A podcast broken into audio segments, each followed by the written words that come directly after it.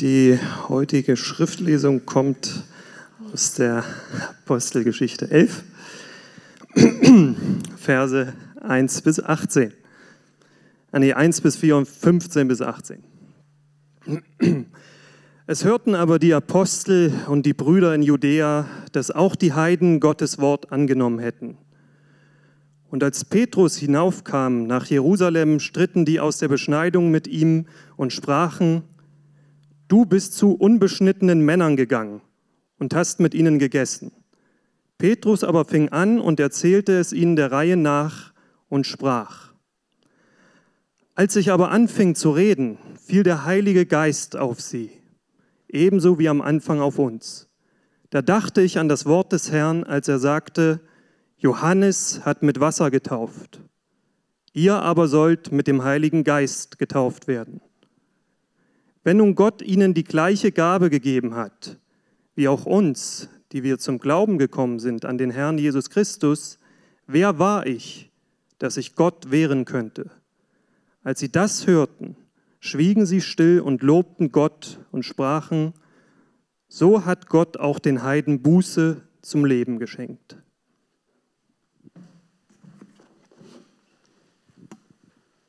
Es ist eine Geschichte davon, wie Petrus nach einer Reise zurück zur Gemeinde kommt. Und als ich die Apostelgeschichte so durchgearbeitet habe, hin auf jetzt unseren Herbst, wir sind ja dieses Jahr in Acted Out, wir arbeiten uns durch die Apostelgeschichte hindurch, da bin ich eben in diesem elften Kapitel hängen geblieben, wo Petrus von einer Reise zurückkommt.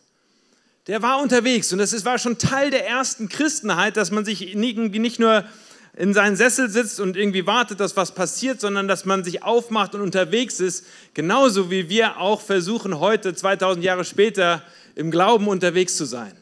Petrus kommt zurück und ist voll begeistert. Er freut sich riesig, denn das, wozu er losgezogen ist, hat irgendwie funktioniert. Er berichtet der Gemeinde, dass die Heiden, also die, die nicht zum Volk Israel gehören, dass die auch das Wort Gottes aufgenommen haben dass die offen waren für eine gute Nachricht.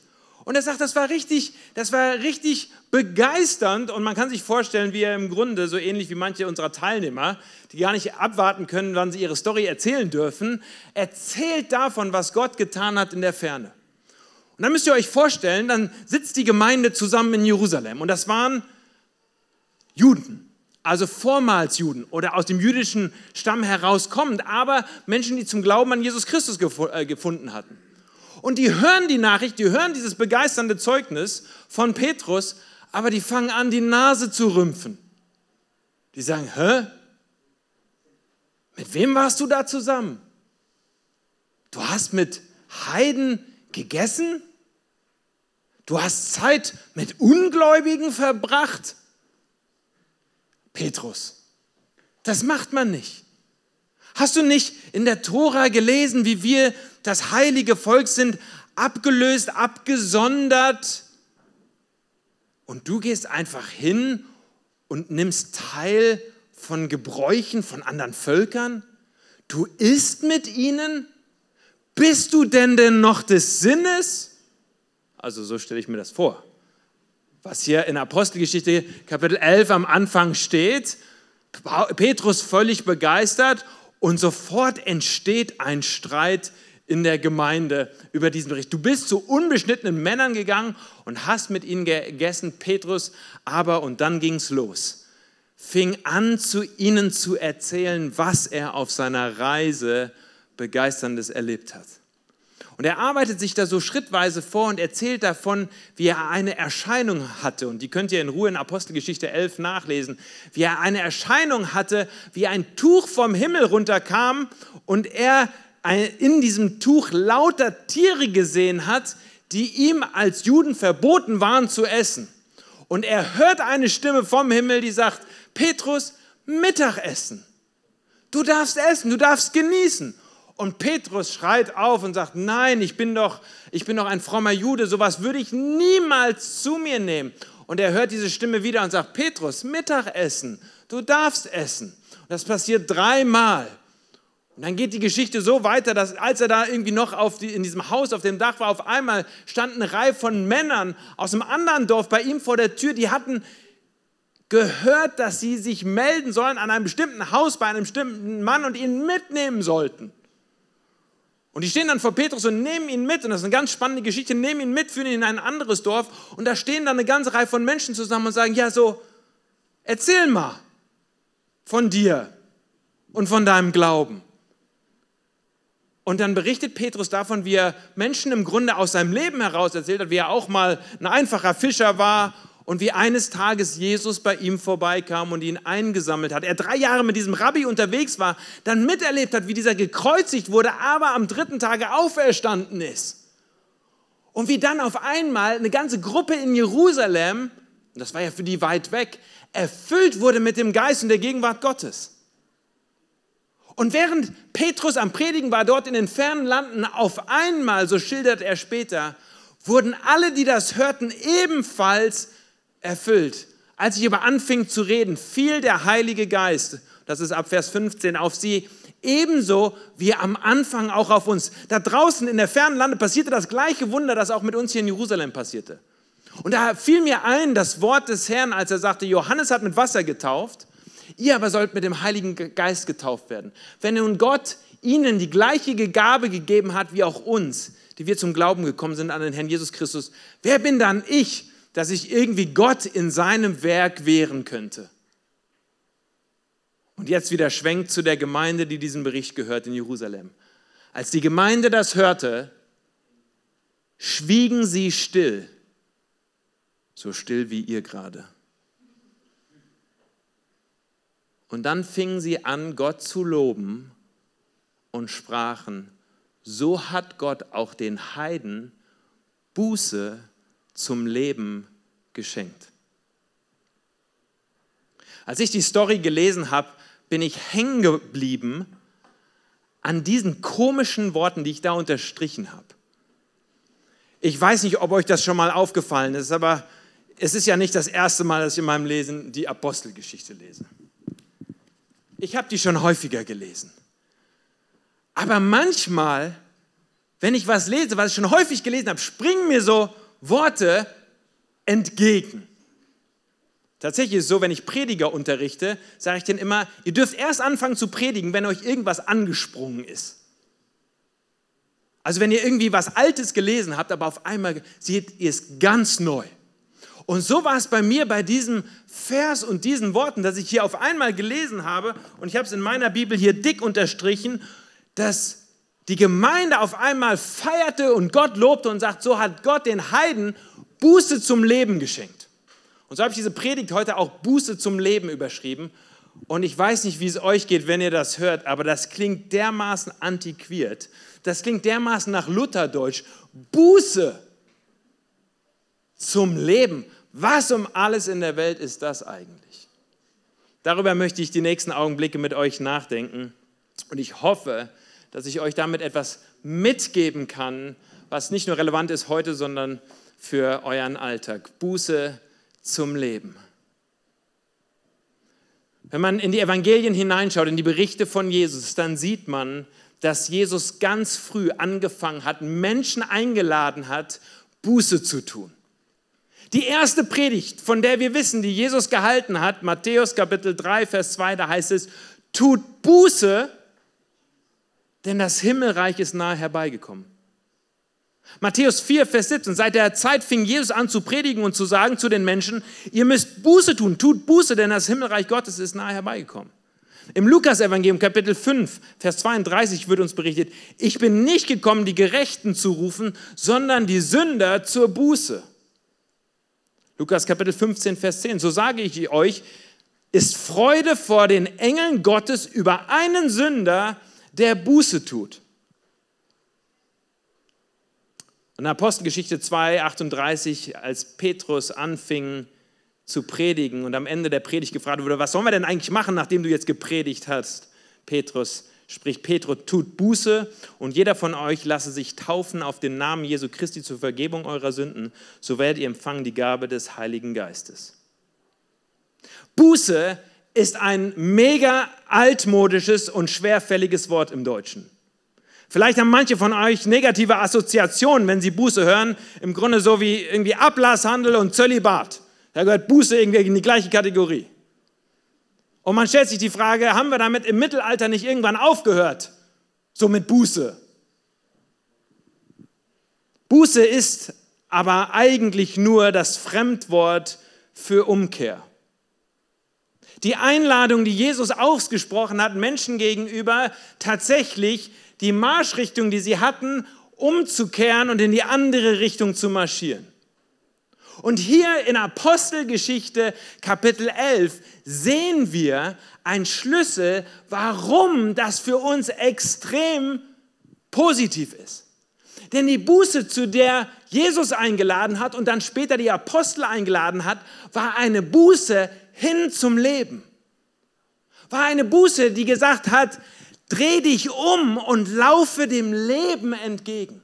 Das, was die Gemeinde gefeiert hat in Jerusalem von den Zeugnissen und den Berichten aus der Welt, war, dass da Menschen zum Leben gefunden hatten. Dass sie sich umgekehrt haben und auf einmal angenommen haben, das, was Petrus über das Himmelreich Gottes hier auf Erden gepredigt hat, was im Johannesevangelium mit Eon Zoe, mit dem ewigen Leben überschrieben wird. Buße im Neuen Testament ist die Einladung an uns Menschen umzukehren und umzudrehen und dem Leben zuzuwenden. Und vielleicht sind einige von uns hier, die sagen, Buße, also das habe ich vielleicht mal in der Kirche gehört, aber bisher dachte ich irgendwie, das ist Schmu oder das ist irgendwie was für manche, nur von uns.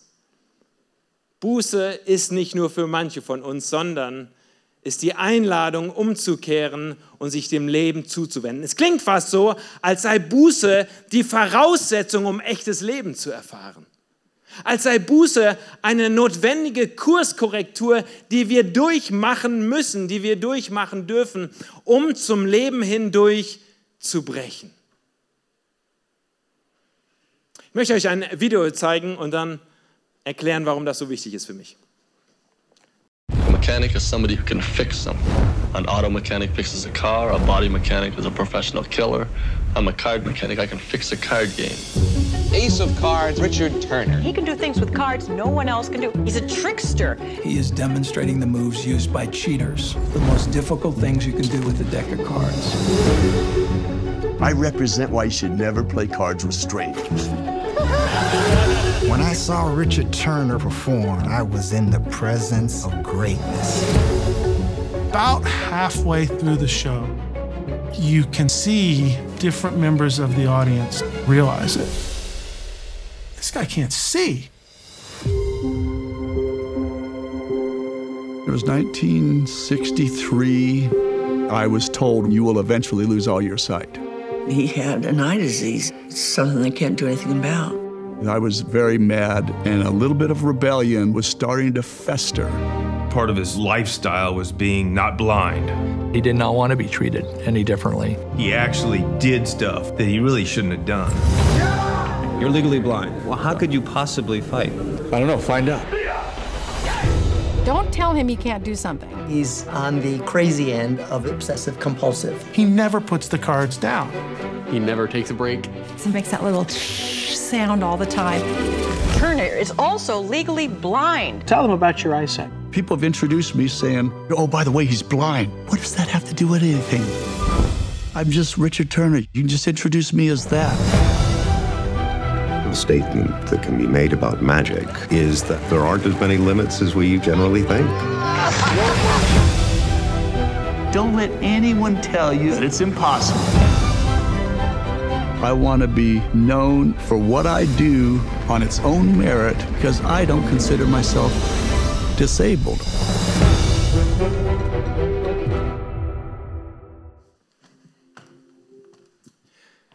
Richard Turner, ein Mann, der mit neun Jahren sein Augenlicht verloren hat. Aufgrund einer Krankheit, die seine Augen angegriffen hat, hat er das Augenlicht verloren und ist seitdem blind, sieht gar nichts. Vor über 50 Jahren hat er angefangen, mit Karten zu trainieren und gilt als der Kartenmechaniker der Welt. Er nennt sich kein Künstler, sondern ein Mechaniker, weil er Karten fixen kann, so sagt er. Er kann Kartendecks reparieren. Für mehr als 20 Jahre hat er über 10 Stunden pro Tag Kartendecks durchgemischt. Letztes Jahr ist eine Dokumentation über sein Leben herausgekommen mit dem Titel Dealt. Hat irgendjemand schon die Dokumentation gesehen? Dann müsst ihr sie euch runterladen und äh, anschauen. Gibt es im Internet. Dealt. Vor drei Wochen war ich auf einer Konferenz in Utah in den Vereinigten Staaten und war einer der Teilnehmer in einer riesengroßen Menge und auf einmal lief dieser Mann, Richard Turner, auf die Bühne und für anderthalb Stunden hat er ein paar hundert Leute fasziniert damit, wie er im Grunde jedes Kartendeck voraussagen konnte. Leute durften reinrufen, welche Karte nun zu ziehen war und er zauberte die alle aus seinem Kartendeck hervor. Wir waren alle gebannt und fasziniert. Ich wusste überhaupt nicht, dass es diesen Mann gibt, geschweige denn, dass sowas überhaupt möglich ist. Und da saß er und machte einen Kartentrick nach dem anderen. Am nächsten Tag, als ich zum Mittagessen ging, sah ich, wie Richard Turner beim Mittagessen saß und ich dachte mir, die Gelegenheit bekomme ich nicht nochmal. Und setze mich zusammen mit meinem Sohn Alfonso neben ihn und wir sitzen und wir unterhalten uns. Und er erzählt mir nochmal eine ganze Reihe von Dingen, die er am Abend vorher schon, während er seine Kartentricks gemacht hat, so ein bisschen äh, erzählt hat. Er, er gibt er mir nochmal wieder. Aber vor allen Dingen möchte ich von ihm wissen, wie er es denn geschafft hat, als jemand, der blind ist, nichts sehen kann, doch so positiv in der Welt unterwegs zu sein. Denn ihr hättet ihn mal erleben sollen in der Menge von Menschen, wie er begeistert hat und wie er über Mut und wie er über Hoffnung gesprochen hat und wie er im Grunde gesagt hat, nichts ist unmöglich und ich bin ein Beispiel dafür, wie man hart arbeiten kann und wie dann Dinge ganz wunderbar sich entwickeln können. Und da erzählt er mir eine Story, die ich euch heute weitergeben möchte, nämlich die, wie er als junger Mann, nachdem er Jahre einige Jahre lang blind war, im Grunde so frustriert war mit seinem Leben, dass er depressiv wurde, anfing Drogen zu nehmen, anfing Alkohol zu konsumieren und kurz davor war, sich selbst das Leben zu nehmen. Und dann etwas ganz Verrücktes passierte, nämlich dass er einem anderen Teenager begegnete, der ihm etwas von Jesus erzählte. Richard Turner ist nicht in irgendeinem gläubigen Elternhaus aufgewachsen, hatte noch nie irgendwie was von Jesus gehört, aber da war ein anderer Teenager, der seinem blinden Freund etwas angefangen hat, von Jesus Christus zu erzählen. Und das muss so mit der, in der dunkelsten Zeit seines persönlichen Lebens gewesen sein. Wie gesagt, kurz bevor er bereit war, im Grunde sich selbst das Leben zu nehmen, weil alles für ihn sinnlos und hoffnungslos war. Und dann hat ihm jemand von Jesus Christus erzählt und hat ihn eingeladen. Und jetzt schließe ich den Bogen, hat ihn eingeladen, Buße zu tun und sein Leben neu auszurichten. Und während wir dort am Mittagessenstisch saßen, sagte er zu mir, und das ist es, was ich euch heute weitergeben wollte, und ich habe es wortwörtlich äh, damals mitgeschrieben hier in mein äh, Notizbuch, der beste Tag meines Lebens war der, als ich mich umgekehrt habe und angefangen habe, Jesus nachzufolgen, als ich Buße getan habe. The greatest day of my life was when I repented and turned to God. Buße als der Startschuss oder als die Praxis für uns Menschen gegeben, wie wir uns neu ausrichten dürfen und dem Leben zuwenden dürfen. Ich, vielleicht sitzt der ein oder andere heute hier und sagt, ich habe vielleicht schon mal irgendwie was gehört, aber so richtig, ich weiß nicht, Buße tun und sich Gott zuwenden, das klingt für mich doch recht fremd. Ich bin doch irgendwie ganz gern selbstbestimmt und habe so gerne meine eigenen Dinge im Griff. Ich möchte euch ein paar Schritte geben, die für mich in meinem Leben unabdingbar sind, als ein Mensch, der ein bußfertiges Leben führen möchte. Und vielleicht ist der ein oder andere heute hier, der im Rahmen dieses Gottesdienstes vielleicht ganz neu oder zum ersten Mal eine Hinwendung vollziehen möchte und umkehren möchte von seinem Weg und sich Gott zuwenden möchte. Vielleicht ist aber auch der ein oder andere hier, der sich das heute erstmal anhören möchte und darüber nachdenken möchte, ob das irgendwie auch relevant sein könnte für dein Leben. Folgende Schritte, wie man Buße zum Leben vollziehen kann und ganz, wie das ganz praktisch aussieht. Erstens, Sackgasse erkennen. Ich habe euch ein Bild mitgebracht von einer Sackgasse, weil das das Bild ist, was mir gekommen ist, als ich darüber nachgedacht habe, aus den vielen Gesprächen, die ich mit Menschen führe, pastoral, seelsorgerlich, immer wieder taucht es auf, dass im Grunde Menschen beschreiben, wie sie sich in einer Sackgasse befinden. Nicht eine sprichwörtliche mit dem Auto, sondern in ihren verschiedenen Lebensumständen. Das kann sein, dass man in einer Sackgasse sich wiederfindet, weil die Beziehung verfahren ist und weil man nicht mehr weiterkommt. Man kann in einer Sackgasse drinne stecken, weil man Schuld auf sich geladen hat oder Schulden angehäuft hat, die einem die Luft zum Atmen rauben. Man kann sich in einer Sackgasse befinden, weil man innere Orientierungslosigkeit hat und nicht weiß, woran soll man sich denn irgendwie festmachen als Mensch. Man kann sich in einer Sackgasse befinden, weil Verletzung da ist von Menschen, die einem etwas zugefügt haben oder weil man selbst jemand anderem etwas Böses angetan hat. Man kann in der Sackgasse stecken, so wie Richard Turner, weil man abhängig geworden ist von Drogen, die einen als Menschen kaputt machen. Von Alkohol, von Sex, von Konsum, von Arbeit. Alles Dinge, die uns auch im Menschen, im Herzen kaputt machen können. Man kann in einer Sackgasse sich wiederfinden, wenn man in einer Trauer drinsteckt und feststeckt und kommt dort nicht selbst heraus. Man kann in einer Sackgasse sich wiederfinden, wenn man Ängste hat, die einen plagen, nicht nur mal ebenso nebenbei, sondern die einem sogar den Schlaf rauben, dass man nachts wach liegt und guckt die Decke an und weiß nicht, wie man den nächsten Tag so herumkommen kann. Das Erste, was wir wissen müssen, um von der Buße zum Leben zu kommen, ist, dass wir eine Sackgasse wahrnehmen und erkennen müssen. Meistens ist das noch relativ einfach, zumindest manchmal für sich selbst, aber definitiv, wenn man bei anderen Menschen in ihr Leben hineinschaut. Wie viele von euch kennen vielleicht jemanden, wo er sagen würde, ja, also eine Sackgasse hat er irgendwie in seinem Leben, da steckt er drin, aber so richtig selbst hat er es noch nicht erkannt. Es beginnt damit, dass man sich selber eingesteht, man steckt in einer Sackgasse drin. Das Zweite, Ego an den Nagel hängen, so habe ich es mal überschrieben. Sackgassen können ganz unterschiedlich aussehen, aber bei allen ist es so, dass wenn wir anfangen wollen, irgendwie aus der Sackgasse uns rauf zu manövrieren, dann müssen wir unser eigenes Ego an den Nagel hängen. Mit anderen Worten, ich muss feststellen, dass ich und niemand anderes feststecke. Dass ich mich verfahren habe, dass ich mich umdrehen muss, um dort irgendwie wieder rauszukommen. Das braucht eine ganze Menge an Mut, um sich das irgendwie selber nicht nur einzugestehen, sondern auch zu sagen, ich will jetzt hier irgendwie nicht der Held sein und vor der Mauer stehen bleiben, denn das hilft nicht, sondern ich will Mut genug haben, im Grunde mich umzuwenden und umzudrehen. Das dritte ist ein Gebet sprechen. Ich habe mal einfach angefangen zu schreiben, lieber Gott, und dann Punkt, Punkt, Punkt. Ein persönliches Gebet, wo man sich an Gott wendet und sagt bewusst, Herr, ich bin hier in einer Sackgasse drin und ich möchte dort irgendwie wieder herauskommen. Bitte hilf du mir, Vergib du mir meine Schuld, wo ich irgendwie mit dazu beigetragen habe, hier in dieser Sackgasse zu sein und hilf mir in meinem Unvermögen, dort wieder herauszukommen. Ich brauche dich. Ich weiß nicht, ob du schon mal so ein Gebet gesprochen hast, aber manche von uns würden sagen, dass das tatsächlich auch der Wendepunkt in ihrem Leben war, als sie nicht mehr der Herr ihres Lebens sein wollten, sondern ganz bewusst Gott die Staffel übergeben wollten und sagen wollten, Herr, ich brauche deine Hilfe, um hier rauszukommen. Viertens, umdrehen und andere Richtungen einschlagen.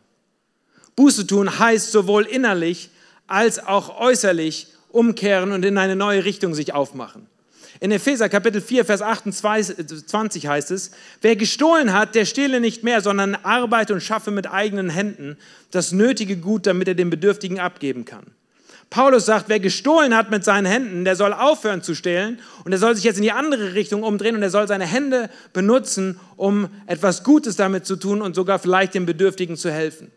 Buße ist nicht nur irgendwie ein innerliches Gebet oder ein bisschen, bisschen äh, fromm rumdenken oder rummeditieren, sondern Buße tatsächlich führt immer dazu, dass ich innerlich mich aufmache und dann auch äußerlich in eine neue Richtung losmarschiere. Wenn man in eine, eine Sackgasse gerät, dann hilft es nicht nur umzudenken, sondern man muss auch umkehren. Es hilft nicht, sich nur zu ärgern oder so zu tun, als wäre die Sackgasse nicht da oder als bräuchte man nur ein schnelleres Auto, um weiterzufahren oder sich nur hinzusetzen in die Sackgasse und zu meditieren, sondern man muss sprichwörtlich sich umdrehen und in eine neue Richtung laufen. Und das fünfte und letzte ist Leben. Die Buße führt zum Leben. Und deswegen spreche ich heute so gerne darüber, weil ich Menschen einladen möchte, durch mein Leben und durch das, was wir als Kirche tun, sich aufzumachen in eine neue Richtung und das Leben zu feiern und zu zelebrieren. So wie die erste Gemeinde, obwohl sie gehört hatten, dass dort Buße in der Ferne passierte, eigentlich in dem Augenblick, als sie hörten, wie Paulus ihnen im Grunde davon berichtet, dass Heiden umkehren, machen sie einen eigenen Wandel durch und tun Selbstbuße und sagen, ah, anscheinend will der Herr noch weiter und noch mehr machen, als wir bisher irgendwie nur gedacht haben. Und deswegen ist Buße nicht nur was für die Heiden, nicht nur was für die Unfrommen, sondern Buße ist auch was für die Frommen. Ein Lebensstil, habe ich am Anfang gesagt, ein bußfertiges Leben zu führen, wo man ja irgendwann anfängt, wenn man in eine Sackgasse reingerät, sich umzudrehen, aber es ist auch etwas, was uns immer wieder als Menschen herausholen kann. Und vielleicht geht dem einen oder anderen heute auch irgendwas durch den Kopf, wo du gerade in der Sackgasse drinne steckst. Und dann ist dieser Gottesdienst und dieser Start in unsere neue Saison hier im Herbst vielleicht eine Einladung zu sagen, ich will mich neu aufmachen, weil ich hungrig bin nach Leben. Ich suche Leben und bisher hat dir vielleicht noch niemand so richtig erklärt, dass der einzige Weg, um zum Leben durchzubrechen, ist Buße tun. Ist tatsächlich Buße zu tun und sich neu auszurichten und dann in eine neue Richtung zu marschieren. Wir werden jetzt gleich miteinander das Abendmahl feiern. Ich möchte die Musiker schon mal einladen, nach oben zu kommen. Und während wir äh, uns im Grunde vorbereiten für das Abendmahl, was eine Einladung ist, Gott mit hineinzuleben in sein Leben und tatsächlich zu schmecken und zu kosten, wie gütig äh, Gott ist, möchte ich euch ein Bild zeigen, was mir kam als Ende und als Einladung äh, und Abschluss für diesen Gottesdienst. Und zwar das, das Bild von einem Sprung in einen See. Stellt euch einen heißen Tag vor, so ähnlich warm wie jetzt. Es ist heiß, es ist warm. Und man steht am Beckenrand und da ist das kalte, nasse. Und ich weiß nicht, wie es euch geht. Man freut sich vielleicht eigentlich irgendwie dann zu schwimmen und dann draußen im Wasser unterwegs zu sein. Aber erstmal gibt es irgendwie so ein bisschen wie eine Blockade. Man denkt sich, oh, jetzt wirklich nass werden, jetzt wirklich ins Wasser reinspringen. Und dann muss man sich irgendwie kurz überwinden, weil man war ja vorher nicht nass und dann springt man rein und das ist eine Überwindung, aber auf einmal kann man dann im Grunde genießen und es ist schön und man schwimmt und man paddelt und man spielt mit Freunden und es ist irgendwie ein toller Tag im See. So ähnlich ist das für mich, wenn ich heute über das Thema Buße rede und predige, ich möchte euch einladen, einen Sprung zu tun. Einen Sprung hinein ins Leben. Denn der einzige Grund, warum Jesus gekommen ist, ist, um uns Leben zu schenken. Deswegen hat er Menschen eingeladen, Buße zu tun. Kehrt um, dreht euch um. Ich lade euch ein ins Leben hinein, denn ich bin das Leben. Ich bin das Leben und die Auferstehung. Ich bin das ewige Leben, sagt Jesus. Wenn ihr zu mir kommt, dann werdet ihr nicht enttäuscht werden sondern ihr werdet eine Neuausrichtung erfahren für euer Leben. Ich möchte euch einladen, äh, aufzustehen. Wir wollen gleich zusammen äh, auch ein, ein Lied singen. Aber jetzt schon mal aufstehen und gleich dann auch zusammen miteinander das Abendmahl feiern, auch als ein Ausdruck.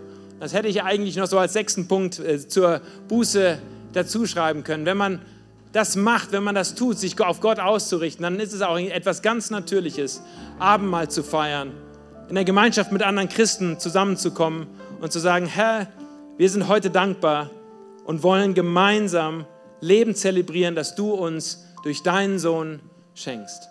Lass uns noch mal kurz stille werden und dann ähm, möchte ich die Einsetzungsworte fürs Abendmahl vorlesen.